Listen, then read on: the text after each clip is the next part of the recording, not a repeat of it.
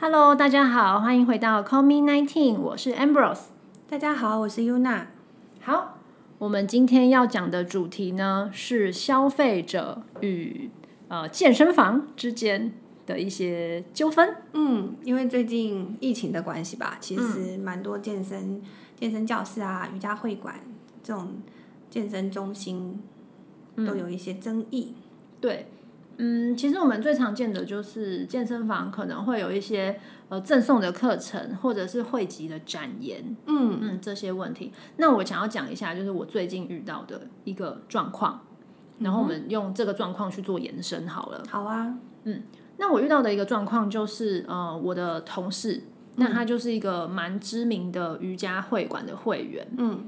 那因为他最近有一些工作调度的关系，所以他考虑要把这个会籍转让出来。哼嗯哼，对，那所以我就跟他去接洽做了这件事情，这样子。那最一开始的时候，他们跟我们说的是，呃，他剩下两个月的会籍，嗯，然后里面会有大概十堂课左右可以上，嗯，好。然后呢，我们就讲好说啊，转让费是多少钱？然后，呃，因为一个月原本是多少钱，那他愿意用比较低的价格卖我这样子，嗯所以我们就是觉得说，哎，这个交易不错啊，那我们就决定想要去做这件事情。嗯哼，那后来我同事在跟会馆在后续做确认的时候，会馆这边的说辞就变得不一样。嗯然后呢，他就说：“诶，呃，某某小姐，你那个多出来的两个月的会籍啊，是因为去年疫情的时候我们公司赠送的，嗯所以赠送的部分呢就不能转让了。嗯嗯嗯嘿，所以这件事情后来就不了了之。嗯，哦，对，中间当然很多波折啦，他又会因为希望你要加入会员嘛，然后嗯给你一些很奇怪，反正就是不同的一些方案，嗯但是最后的结局就是这样。嗯那期间他也有说，因为最一开始答应你们的那一位专员，他现在已经离职了。嗯对，所以这通电话后来是转到他们的课程部门，然后最后给了我们这样子的回复。嗯那其实呃，当然我们作为消费者，就是对我们来说，说实话，就是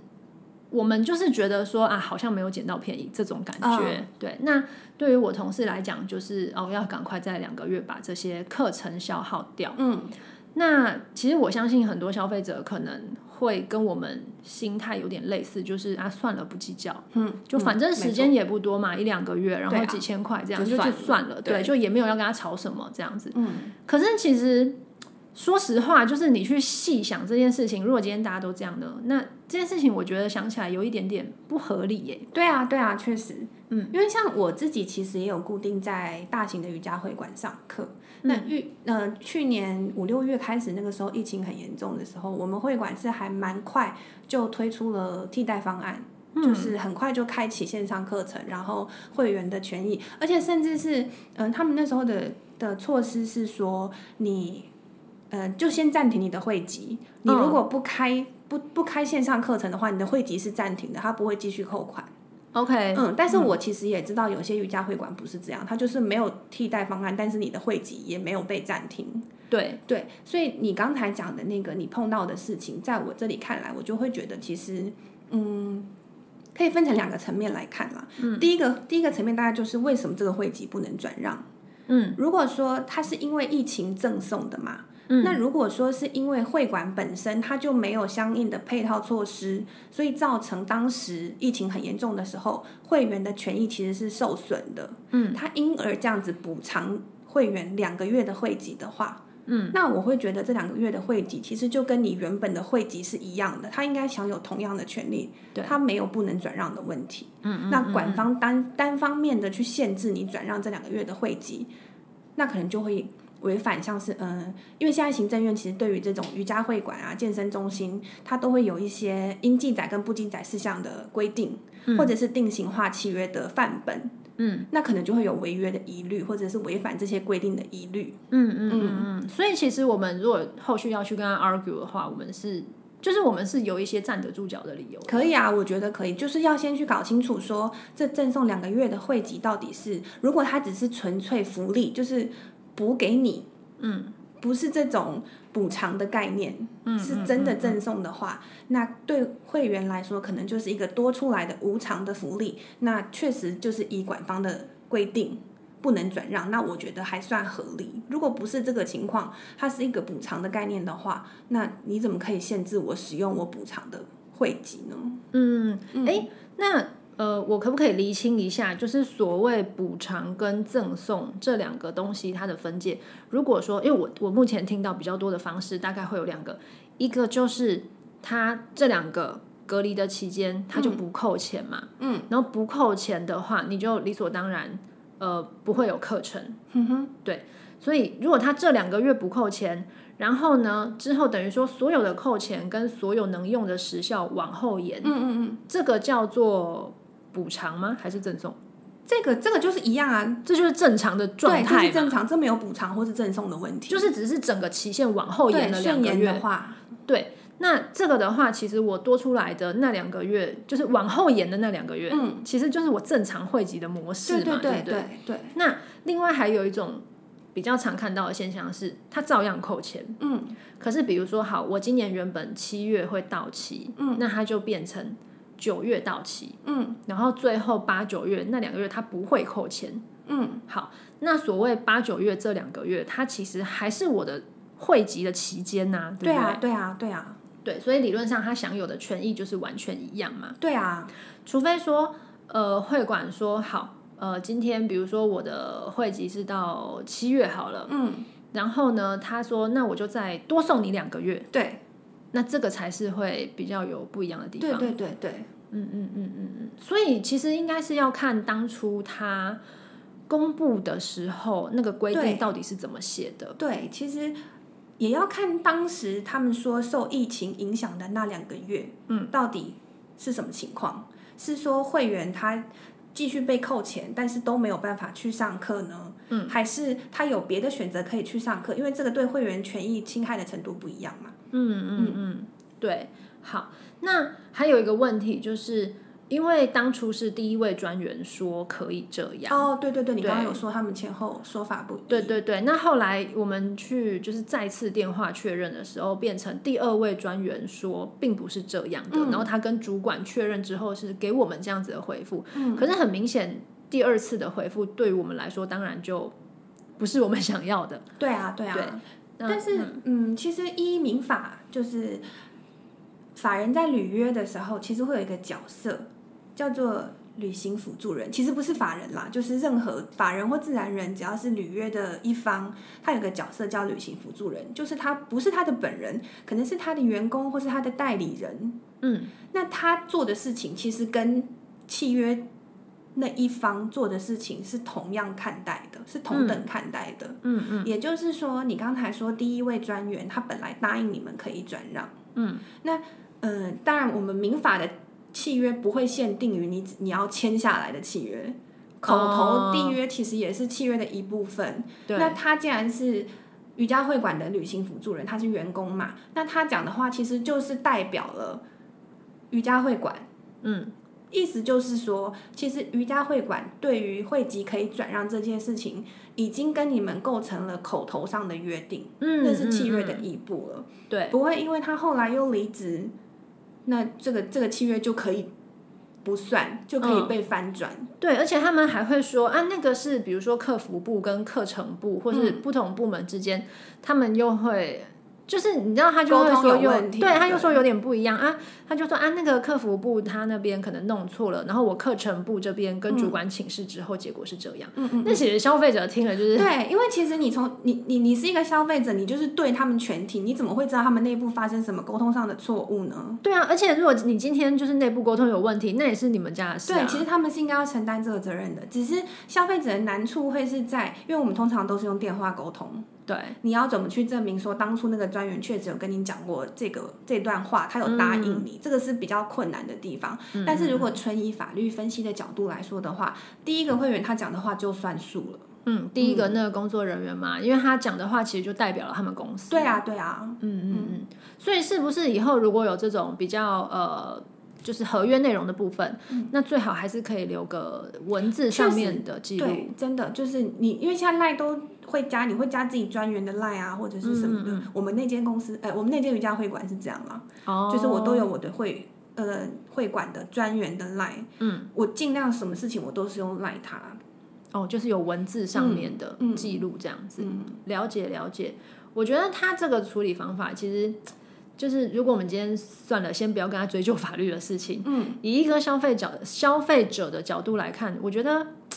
危机他处理能力很差。对，而且你知道他他一下子得罪了一个原本的客户跟一个未来潜在的客户， 对啊，对啊。因为其实我会想要去，就是我有兴趣啊，可是他这样一搞，我也不想去。嗯，你就会知道这间会馆这种课程的规定会让你吃亏。对说实在，对就是这样。对，心情就没有那么开心，啊对就啊不会想去。嗯， OK OK，因为疫情真的，我觉得这件事情真的是影响这种运动产业蛮大的。哦，对啊，对嗯啊，没错。好，那除了运动产业以外，其实也有一些哦其他的对产业，像旅游、餐饮等等，嗯饭店业前其实阵都子是。嗯，神旺也是。哦，对，啊，嗯，但他好像其实他本来就是有要围绕重建啦，只是因为嗯疫情，他们好像从四月开始就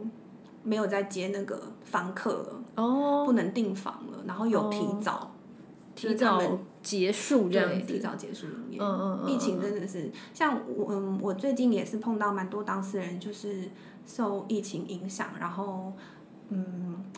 像那种接案的工作者，可能案案源会锐减，或者是哦可能公司就倒了，他就是没有工作了。嗯嗯，所以就嗯是嗯，我觉得可能也可以跟大家分享一下，嗯，如果真的有遇到这种状况的话，其实实务上有一部法律叫做《消费者债务清理条例》。嗯嗯嗯，就是因为像现在疫情很严重嘛，像我之前遇过一个当事人，他是做舞台搭建的，就是有那种展演啊、嗯，户外嗯活动的布景是他们处理的。可是疫情期间其实就完全没有这种活动，所以他对就没有案源。嗯，那家里家家小孩是要养啊，生活还是要过 房贷啊要付啊。对啊，所以他就欠下了还蛮多卡债或是信贷的。哦，那其实像行行政院也是相应有推出一些劳工纾困贷款，哦哦哦，这对些对对，对可那是时候有其实企都业也是，我说实在是杯水车薪啦，他们还是真对的对对都对过得蛮辛苦，所以就是才会来找律师处理这种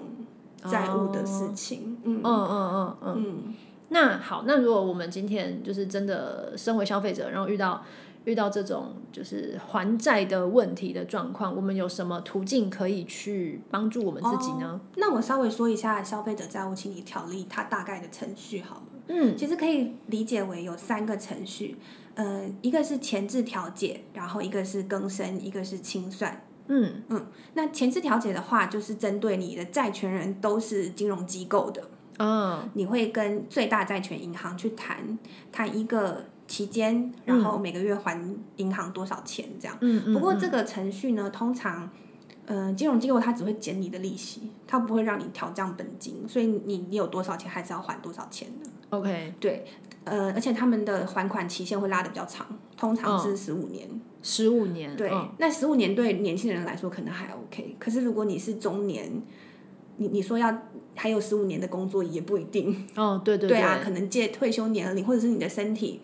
健生康情病况，了之类对，就的是没有办法付。那这十五年可能太长，那这个调解可能就不会成立了。嗯，调解成立也是双方都要合意嘛。对对，就是你跟最大债权银行谈。嗯，哎、最大债权银行，所以如果他同时欠了两三间银行的话，嗯，那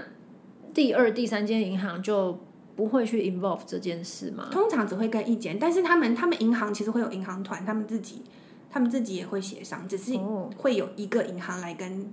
作债务为人代表对这样子。对对对。哦，OK OK，嗯嗯好。但那是如果说对，就是有些人他欠不只是欠银行啊，他可嗯能欠外面的嗯地下钱庄啊，或嗯者是嗯嗯私人借贷对之类对，这种你可能就没有办法靠调解程序来处理。嗯嗯嗯，好。那刚刚还提到，另外还有两个方法嘛，嗯对对对，就是你可能要走更生或者是清算的路线。嗯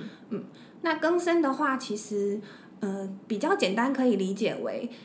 用六年的期间去还。嗯，你在这六年，你提出一个更生方案，看你一个月要还多少钱。嗯，那六年还完之后，剩下的债务就不用还了。最简单的架构是这样，嗯哦，OK，六年还哦，啊啊，如果我每个月还少少嘞，也是可以啊。就是因为你你你你进入更生程序之后，你是要提出更生的方案，哦，那更生方案就是你的债权人要债权人会开债权人会议，债权人如果同意，那法院也认可的话，你就是依照这个更生方案去履行，然后你履行六年之后就不用再还了。哦，对，这样听起来，嗯，啊，如果我欠一个很大笔的巨款，比如说好几千万好了，嗯但是我每个月只有还呃数万元，嗯，然后只要他们同意这件事就成立吗？哦，更生有一个金额限制，哦一千超过一千两百万的债务，你是一定要走清算的。哦哦，OK 对 OK，对好，那我们就来讲清算 好了。好哦，清算其实，嗯，比较简单的理解就是用你现在所有的财产去变现，